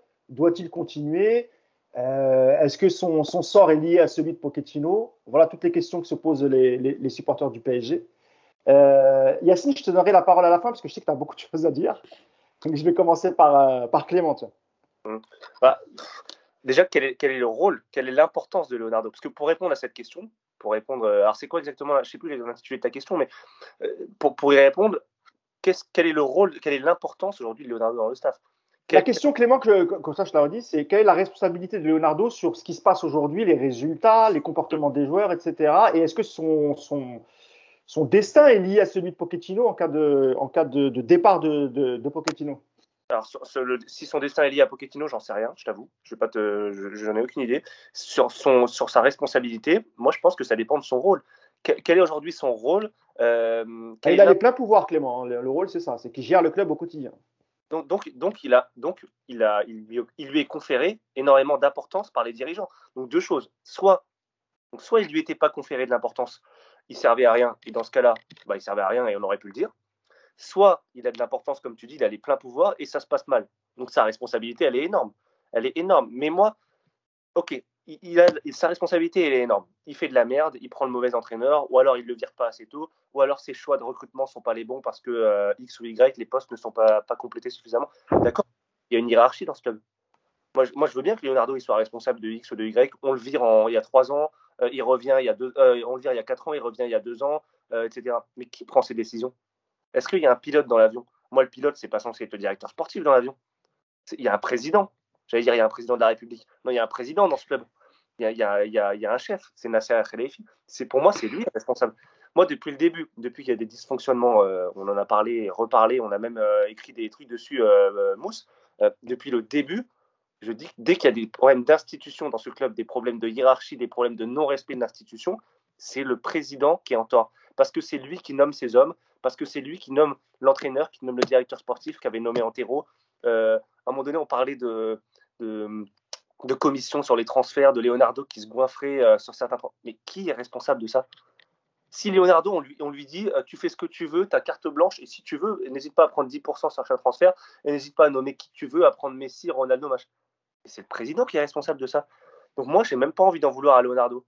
Bah, je, lui en voudrais quand, je, lui en veux concrètement, de, par exemple, là, de ne rien faire euh, et de ne pas, de ne pas s'exprimer alors qu'il a bon dos de s'exprimer quand faut, euh, quand faut résister à Barcelone pour le transfert de Neymar ou quand faut, euh, faut parler à l'intersaison des, bienfaits de l'équipe après, une victoire, après une victoire en huitième de finale aller à, Munich, etc.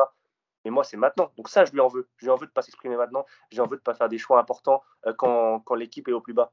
Mais sinon, euh, moi, je ne lui en veux pas plus que ça parce que pour moi, le responsable de ses choix, le responsable des nominations et le responsable des dysfonctionnements de l'institution, euh, de tout ce, tout ce dont on parle depuis tout à l'heure, les KOE, les blousons, les pulls, les machins, les ceci, tout ça, c'est Nasser Al-Khelaifi. S'il y avait un président avec de l'autorité, on n'aurait pas ces problèmes d'entraîneur, de directeur général, de directeur de je ne sais pas quoi, sportif, etc. Le problème, Clément, c'est que, que Nasser, il a tellement de casquettes et bah, et bah, euh, avec le Qatar que c'est pour ça que je disais qu'il est, il est jamais à la factory, il est jamais, en, tout cas, quand il est à Paris, tu le vois rarement dans les bureaux. Tu le vois lorsqu'il y a des signatures de contrats pendant les périodes de mercato, etc. Mais en dehors de ça, on ne le voit pas. Et c'est pour ça. Et quand je disais que Leonardo avait les pleins pouvoirs, c'est pas qu'il décide de tout, parce que as, toujours c'est toujours Doha qui valide tout à la fin. Mais ce que je veux dire, c'est qu'au quotidien, c'est lui qui va gérer. Quand il y a un souci, quand il y a une polémique, etc., c'est Leonardo qui gère.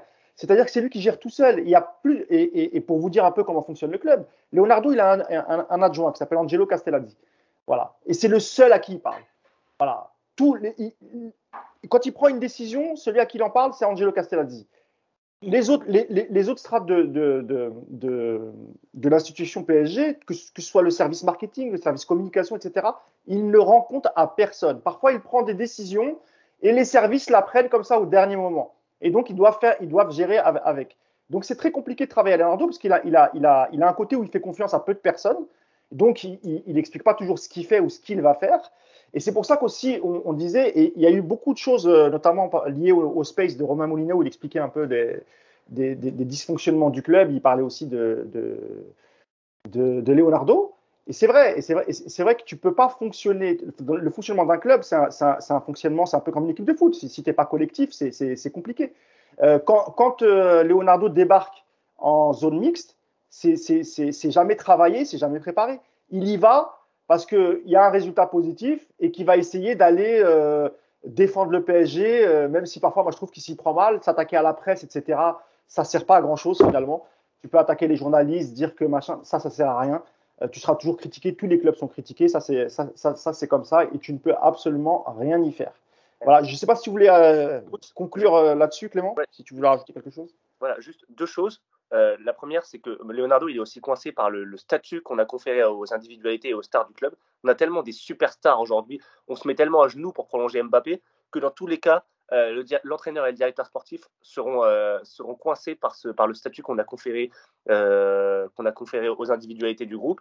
Messi, de fait, de parce qu'il est, il sera toujours au-dessus de n'importe quoi et de n'importe qui. malheureusement, ça ne devrait pas être le cas, mais c'est comme ça. Et c'est le fonctionnement du PSG. Et deuxième chose, je vais faire une analogie, une, une, analogie politique, deux secondes. Si jamais les ministres dans un gouvernement, ils font de la merde, ils font tous de la merde, et eh ben, on dira pas que c'est de la faute du Premier ministre, on dira que c'est de la faute du président. Et ben, pour moi, c'est la même chose. Euh, si le PSG, l'entraîneur et les joueurs ils font de la merde, ben, pour moi, c'est pas de la faute du directeur sportif, c'est de la faute du président qui n'a pas su instaurer euh, les bons hommes au, bons endroits. Nico, est-ce que tu penses comme Clément que la responsabilité elle est plus sur le, sur le dos de Nasser Al-Khelaifi, le président du, PSG, ou est-ce que tu as des choses aussi à reprocher à Leonardo, euh, notamment parfois dans sa com ou dans son manque de communication, et notamment euh, lorsqu'il y, a eu, y a eu beaucoup de, faits divers ces derniers temps, des, faits extrasportifs autour du PSG, que ce soit l'affaire Amraoui, l'affaire Herrera, euh, juste avant il y a eu Icardi, etc., euh, etc. Pour toi, la responsabilité, elle est, elle, est, elle est à pointer sur qui, Nicolas? Alors, elle est un petit peu sur tout le monde, mais je suis pas du tout d'accord avec Clément qui déresponsabilise complètement Leonardo. C'est facile en fait, quoi. Donc en gros, tu as un président qui est responsable de tout. Donc ça veut dire que si tu as Messi qui rate son pénalty en finale de Ligue des Champions, ce sera de la faute de Nasser parce que c'est lui qui aura autorisé l'entraîneur à aligner un joueur, qui l'aura autorisé de recruter par un autre mec, qui aura été. Enfin, toi, il, a, il, a des responsabilités aussi, Leonardo. Et puis après, enfin, regarde un club comme City, par exemple. Tu connais le nom du, président de City? Tu le vois parler dans la presse, le président de City? Euh, Le mec, voilà il, voilà, il fait son club, il est président, il met des hommes en place. Maintenant, les mecs, ils assument, ils sont là pour travailler tu un entraîneur qui est là. Donc, ça veut dire que si Pochettino, en gros, il est pas bon, c'est pas de sa faute. C'est parce que c'est Nasser qui l'a recruté. Donc, c'est, on va, on va, pourquoi on parle de Pochettino, en fait? Parlons que de Nasser dans ce cas-là, tu vois. Donc, non, je suis pas d'accord avec ça. Après, Leonardo, là où moi, effectivement, je, vais rejoindre euh, Clément, c'est sur le fait que tu peux pas venir parler devant la presse pour expliquer que tu es un grand club, tu conscience, tu, sais exactement ce que font tous les joueurs. Il euh, faut arrêter de croire que le PSG, c'est Club Med, qu'on fait ce qu'on veut. Tu peux pas venir devant la presse pour dire ça, mais après, dans les faits, tu te rends compte qu'il n'y a absolument rien qui change depuis X années dans ce club. On sait comment ça se passe au PSG, on le voit. Euh, tu peux pas venir parler en affirmant une autorité que tu n'appliques pas tous les jours. Oui, les joueurs au PSG, ce sont les patrons. Voilà, c'est comme ça. Euh, tu peux nous faire dire ce que tu veux, c'est le cas. Maintenant, Leonardo, moi, je j'ai pas trop d'avis sur lui. J'avoue que la manière dont il bosse au quotidien, comment il se comporte avec les salariés du club, je, voilà, c'est pas un truc qui m'intéresse. Je, m'en tape un peu pour être honnête. Par contre, si demain j'ai un grand entraîneur qui arrive et qui me dit, euh, moi travailler avec Leonardo c'est pas possible, je veux tout reprendre en main, mais je veux aussi être mon directeur sportif moi-même. Et donc, euh, si vous voulez que je vienne, je m'appelle Guardiola, mais vous dégagez Leonardo bah vas-y Leonardo, au revoir. Hein. Moi je suis pas attaché à lui. Euh. moi je suis supporter du PSG, je suis pas supporter de Leonardo. Donc euh, si, si, mon club va mieux avec euh, Leonardo qui s'en va, il n'y a aucun souci qu'il s'en aille. Maintenant, il ne faudra pas non plus oublier que Leonardo, il nous a quand même fait du bon recrutement. Il ne faut pas nous oublier que son travail, tout n'est pas noir avec Leonardo. Mais moi ce que je n'aime pas avec lui, voilà, c'est cette politique de dire on a les choses en main, on maîtrise, croyez pas que c'est club med de PSG. En l'occurrence, oui, il n'y a rien qui est maîtrisé par rapport aux joueurs et oui, le PSG est un club med. Deux secondes, juste deux secondes. Pour euh, quand, je, quand, je, dis tout ça sur Nasser, c'est pas pour déresponsabiliser Leonardo. Je dis juste que si on n'est pas satisfait du travail de Leonardo, si ce qu'il fait c'est mauvais, c'est le rôle du président de s'en séparer. Et c'est tout ce que je veux dire en fait. Ce que je veux dire, c'est que Leonardo, c'est un pion parmi tant d'autres quelque part dans ce club. il, a un rôle de directeur sportif, comme Jean-Claude Blanc a un rôle de directeur général. Il fait du super travail. Si jamais Leonardo, on n'est pas satisfait de son travail, c'est au, président de taper du poing sur la table. Et force est de constater que ça fait un bout de temps que Leonardo il a disparu. Donc ça fait un bout de temps que Nasser Al-Khelaifi aurait dû répondre présent. Mais il, est satisfait de son travail. C'est ça le problème de ce PSG. Il faut que. On, en a parlé il y a 15 jours, je crois. Le PSG aujourd'hui, c'est un projet sportif, un projet marketing, un projet d'image. Voilà. Enfin, financier et image. Il y a les trois trucs. Ils sont contents, les Qataris, euh, Clément? Putain, ils ont, ils, ont, ils, ont, ils ont Messi, ils ont Mbappé, ils ont Neymar. Il y a la Coupe du Monde dans moins d'un an. Ils vont arriver au Qatar à 2022 avec euh, cet effectif-là. La, priorité, c'est pas de gagner la Ligue des Champions au PSG. Hein. C'est pas une priorité. Hein. C'est un objectif parmi d'autres. Euh, les, comptes sont bons. Bon, c'est difficile de pas être bon avec le Qatar derrière, donc ils sont toujours bons les comptes. Mais en termes d'image, euh, voilà, ça progresse sur les réseaux sociaux, ça.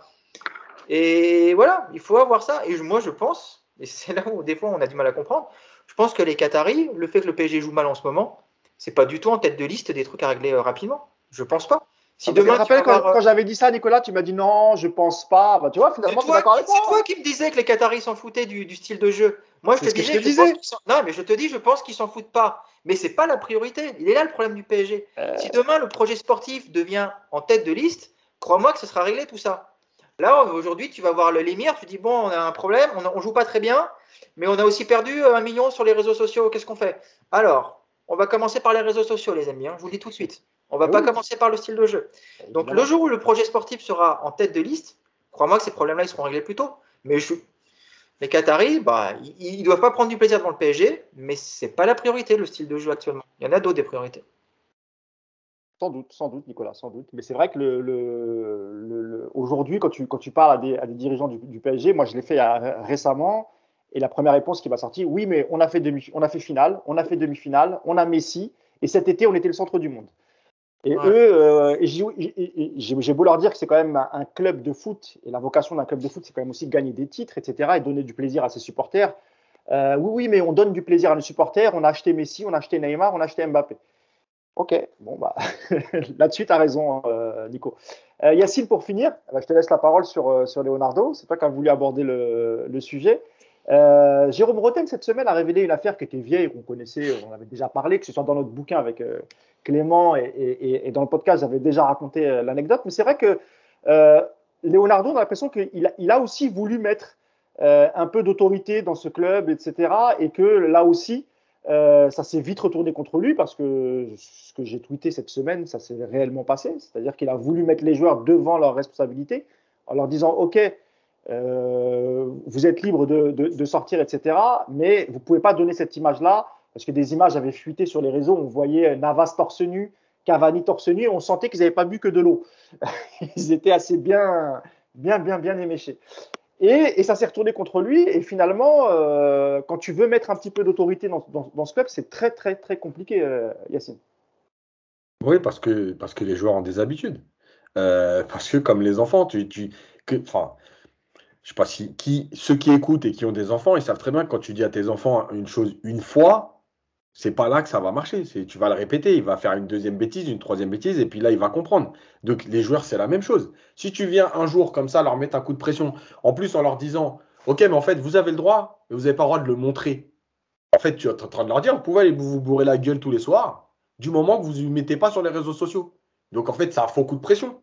Je pense pas que c'était. Je, pense, pas, en, fait, il leur a reproché les sorties entre, entre deux matchs de Ligue des Champions. Il leur a aussi euh, euh, reproché le côté professionnel, c'est-à-dire que tu peux pas, bien sûr. lorsque tu as des échanges aussi importantes, te, te, même si c'est ton anniversaire, il faut être en, tout cas plus raisonnable que ce qu'ils l'ont été. En gros, c'était ça le message de Leonardo. Mais il n'a pas du tout validé. Je caricature parce que parce qu'après, quand il avait parlé en disant justement tout ce que dit Nico, oui, on sait, etc., ne croyez pas qu'on ne sait pas, en gros, tu es en train de dire, bon, on tolère certaines choses, mais un peu. En fait, il n'y a pas de tolérance à avoir, c'est pas la question. C'est, tu es directeur sportif, tu mets les choses au clair. Alors, j'écoute Clément. On a donc un entraîneur payé 9 millions d'euros par an qui ne peut rien faire. On a donc un directeur sportif payé 5 millions d'euros par an qui ne peut rien faire. Mais c'est magnifique. Mais moi, embauchez-moi, les gars. Mais donnez-moi 5 millions d'euros par an pour ne, pour ne rien faire. On sait que t'en rêves. Mais c'est une blague, Clément, ou quoi? Non, mais évidemment qu'il est responsable au maximum. D'accord? Il est responsable de ne pas être là. Il est responsable de ne pas venir parler quand ça va mal. Parce qu'en ce moment, c'est en ce moment qu'on a envie de l'entendre. C'est pas après la victoire contre City venir nous raconter. Mais vous avez vu, hein, on a battu City, machin. Mais on s'en fout de ça. Quand tu viens nous dire, oui, et le Real Madrid, il respecte pas le PSG. Hein. Non, ah, c'était quoi le pire, Yacine? C'est quand il dit, euh, vous croyez, je sais plus après quel match, euh, vous croyez, ah, je crois que c'était City d'ailleurs. Oui, c'était City. Hein. quand il parle de Neymar, il dit, oui, vous pensez que Neymar, il aurait fait un match comme ça s'il buvait tous les soirs ou s'il faisait la fête tous les soirs. Alors qu'il avait fait un, un match qui était pas terrible du tout. Donc, arrête deux minutes, tu es absent, t'en as rien à foutre. Voilà. As pris, tu prends l'oseille encore une fois, et comme d'habitude avec Leonardo, tu prends l'oseille, tu te barras quand ça va te saouler. Euh, au bout de deux ans, peut-être trois si ça arrive à tenir un peu. Voilà. Et puis tu nous sortiras encore une fois. Enfin, parce que vous savez très bien que les rumeurs, on fait, on fait courir ce qu'on veut. Et quand vous écoutez bien les choses, le Pochettino, c'est pas le choix de Leonardo. D'accord? Donc, son vrai choix, c'était normalement Allegri. Donc, il peut toujours s'en sortir. Écoutez-moi bien, il n'y a, pas, a pas de patron dans cette équipe, il n'y a pas de patron dans ce club. Et lui, comme les autres, ils sont responsables. C'est trop facile de tout le temps dire on ne peut rien faire. Mais les mecs, si vous pouvez rien faire, mais cassez-vous. Voilà. Arrêtez de prendre l'oseille. Soyez un peu des bonheurs. En plus, vous n'êtes pas dans le besoin. Cassez-vous. Voilà. Mais si c'est tout le temps dire on ne peut pas tout faire, on ne peut pas tout dire, on ne peut pas faire ci, on ne peut pas faire ça, eh, ça va deux minutes, non? Donc, euh, on peut parler de, des jeunes, D'accord? Tu as 33 pros aujourd'hui sous contrat. D'accord? Tu as prolongé Kurzawa, tu as prolongé Draxler. Mais c'est qui? C'est Draxler qui est rentré dans le bureau qui a dit Hey, mec, moi je suis bien à Paris, il me faut 5 millions d'euros par an de salaire, euh, je prolonge direct, mais après vous me foutez la paix. Mais qui a validé? Kurzawa, ah, qui a prolongé? On vient de me raconter. Attends. Sur ces cas-là, oui, non, mais juste sur ces cas-là, parce qu'il faut être clair, sur ces cas-là, l'idée, c'est pas de prolonger je sais, Je sais, mais je vais... Parce que, alors, attends, juste, juste 30 secondes. Le PSG a, vu beaucoup de joueurs partir en fin de contrat dont ils n'ont pas pu récupérer un peu d'argent. Donc ils se sont dit, ok, c'est pas deux super joueurs, mais c'est des joueurs qui ont une valeur quand même sur le marché. Donc on va les prolonger et on va les vendre. Sauf que Leonardo est tellement un mauvais vendeur qu'il n'a pas réussi à, les vendre. Il n'a pas un réseau suffisamment grand pour pouvoir placer des joueurs dont il ne veut plus, ce qui était quand même malgré toutes les critiques qu'on a fait envers euh, Antero Henrique, Antero Henrique, c'était sa spécialité. Il a réussi à vendre des joueurs. Et il a vendu Jean-Kévin Augustin 15 millions d'euros à Leipzig. Antero Henrique. Tu comprends ce que je veux dire? Alors oui, il a des défauts, mais il sait vendre. Non, mais je le sais. Ce que je veux dire, c'est que ton projet, c'est de prolonger pour vendre. Moi, encore une fois, tu sais, c'est comme, c'est comme tout dans la vie. À un moment donné, toi, tu me vends ton projet et je vois si tu as réussi. Donc ton projet, c'était de les prolonger pour vendre. Aujourd'hui, à la fin des 4 ans de contrat de, Draxler, de Kurzawa et, de, et les 3 ans de Draxler, tu auras perdu 30 millions d'euros, ou tu auras donné 30 millions d'euros de salaire en tout à deux joueurs que tu n'auras pas vendus. Donc c'est de la merde. Voilà. Valait mieux les laisser aller au bout et, faire l'économie de leur salaire et peut-être donner, euh, faire intégrer des jeunes dans le groupe plutôt que de garder ces mecs-là. Voilà, c'est tout. Donc, de toute façon, toute sa stratégie, c'est de, la, de la merde. Voilà. Il va chercher Danilo. Non, mais il va chercher Danilo. Yacine, calme-toi. Calme-toi, Yacine. Qui ne, qui ne qui correspond pas au jeu du PSG. Il met une clause euh, d'achat obligatoire si Paris finit dans les deux premiers. Et tu sais quoi, paye direct. Arrête, arrête, arrête tes clauses à deux balles là. C'est du foutage de gueule. Comment ça, Paris, ils n'allaient pas finir dans les deux premiers? Donc, écoute, il est autant responsable que les autres. Il vient se la raconter quand il faut il se cache quand il faut et en ce moment, il se cache. Voilà. Moi, je, répète ce que je dis depuis le début, que ce soit Pochettino ou Leonardo. À un moment donné, on voit les choses et il faut dire la vérité aux gens. Voilà, c'est tout. Encore une fois, si tu as le droit de dire, ouais, on n'est pas là où on voudrait être. Oui, le jeu proposé, ça ne correspond pas à ce qu'on aimerait faire. Oui, aujourd'hui, on est, on est déçu de certains comportements, etc. Tu n'es pas obligé de dire, je suis déçu de lui. Ce n'est pas le conseil de classe. D'accord? Tu vas pas dire, bon, je suis déçu de Neymar, de Messi, de trucs. Euh, je suis plutôt satisfait de Mbappé. Je suis... Non, mais on ne vous demande pas ça. Juste arrêtez de mentir. Parce que là, on a l'impression que tout va bien. Parce que tu es premier en Ligue 1, dans une Ligue 1 où le deuxième n'est pas à deux points de moyenne par match, et euh, tu es qualifié en Ligue des Champions, deuxième, et tu es déjà deuxième quoi qu'il arrive avant la dernière journée. Voilà. Donc, moi, ce que je dis, c'est que Leonardo, il est archi responsable, qu'il a bien bluffé tout le monde. Parce que, et moi, moi le premier, hein. au début de son retour, ses premiers discours, j'avais bien aimé. Par exemple, avant le match de Dortmund, je trouvais que c'était des bonnes prises de parole, tu vois. Il essayait un peu de désamorcer, parce que rappelons-nous que. Et même, la, même la gestion du Canaïmar, quand il arrive, c'est plutôt bien géré, moi, je trouve. Exactement. Voilà, il a dit. En fait, il a dit aussi ce qu'on ce qu'on ce que, ce qu'on ce qu'on rêve tous, c'est-à-dire Neymar, il est transférable. Maintenant, il a un prix. Vous mettez le prix, ciao. Vous mettez pas le prix, je le vends pas. Voilà, au moins les choses sont claires. Et pareil pour Mbappé, Yacine. Hein. J'insiste, hein. lui, Mbappé, il l'aurait vendu. Hein. C'était pas, enfin voilà, lui, euh, un club, ça, ça sert à, à, vendre des joueurs, à acheter des joueurs. Et lui, enfin Leonardo ne comprend pas comment on peut, on, peut laisser partir un, un, joueur libre comme Mbappé, quoi. Enfin lui, ça le, voilà, ça, ça, ça le dépasse. Donc euh, voilà. si ça avait été sa décision, évidemment que lui, il l'aurait vendu. Hein. Pas de problème voilà. pour Leonardo. Donc il y a tout ça. Bref, en tout cas, il est autant responsable que les autres. Et la dernière chose, c'est qu'il est autant responsable parce qu'un entraîneur a besoin d'être soutenu. Aujourd'hui, la direction de l'entraîneur, le N plus 1 de l'entraîneur, c'est Leonardo, c'est pas Nasser. Donc le N plus 1 n'est pas là. Voilà. Il ne soutient pas l'entraîneur. D'accord, Yacine. Bon, écoute, message, message passé, message enregistré. Euh, vous avez eu chacun à peu près votre, votre coup de gueule. Toi, c'était, on sentait que c'était vraiment Leonardo. Hein, ça te pesait, euh, Yacine? Oui, parce que j'aime pas. sac, ça fait plus plaisir. Je trouve qu'il y a des moments où il parle trop pour rien, mais bref. Non, non, mais euh, on est, on est, on est d'accord. Euh, c'est la fin de ce podcast, messieurs. Merci à vous. On va se retrouver euh, mercredi au lendemain de, de PSG Bruges. Bon, Yacine sera avec moi, pas de souci. Nicolas, en direct, hein, tu, tu, nous dis si tu es, si es, là ou pas. Il n'y a, pas de F1, il n'y a, pas y a, y a pas les essais de F1. Non, c'est bon, je serai là. Mercredi, voilà. Par contre, il faudra qu'on parle aussi de Navas la prochaine fois. Hein. Oui, oui, oui. Il, y a, mais tu va y avoir vais... un vrai débat, Navas, quand même, là. C'est vrai, c'est vrai. Même si, même si, alors dans ce match, il fait l'erreur évidemment, mais euh, il sauve aussi quand même le, le, le PSG avec quelques arrêts en, en première mi-temps. Et on n'a pas parlé d'Mbappé, euh, qui, qui, a encore augmenté ses stats en termes de, de passes décisives. Euh, c'est incroyable les, les, stats de ce joueur, c'est vraiment incroyable. Voilà. Merci encore, merci à vous, merci Clément, merci Nico, merci Yas. Nous on se retrouve mercredi après Bruges, après PSG Bruges. Bah, bonne journée à vous et à mercredi. Ciao. Ciao. Salut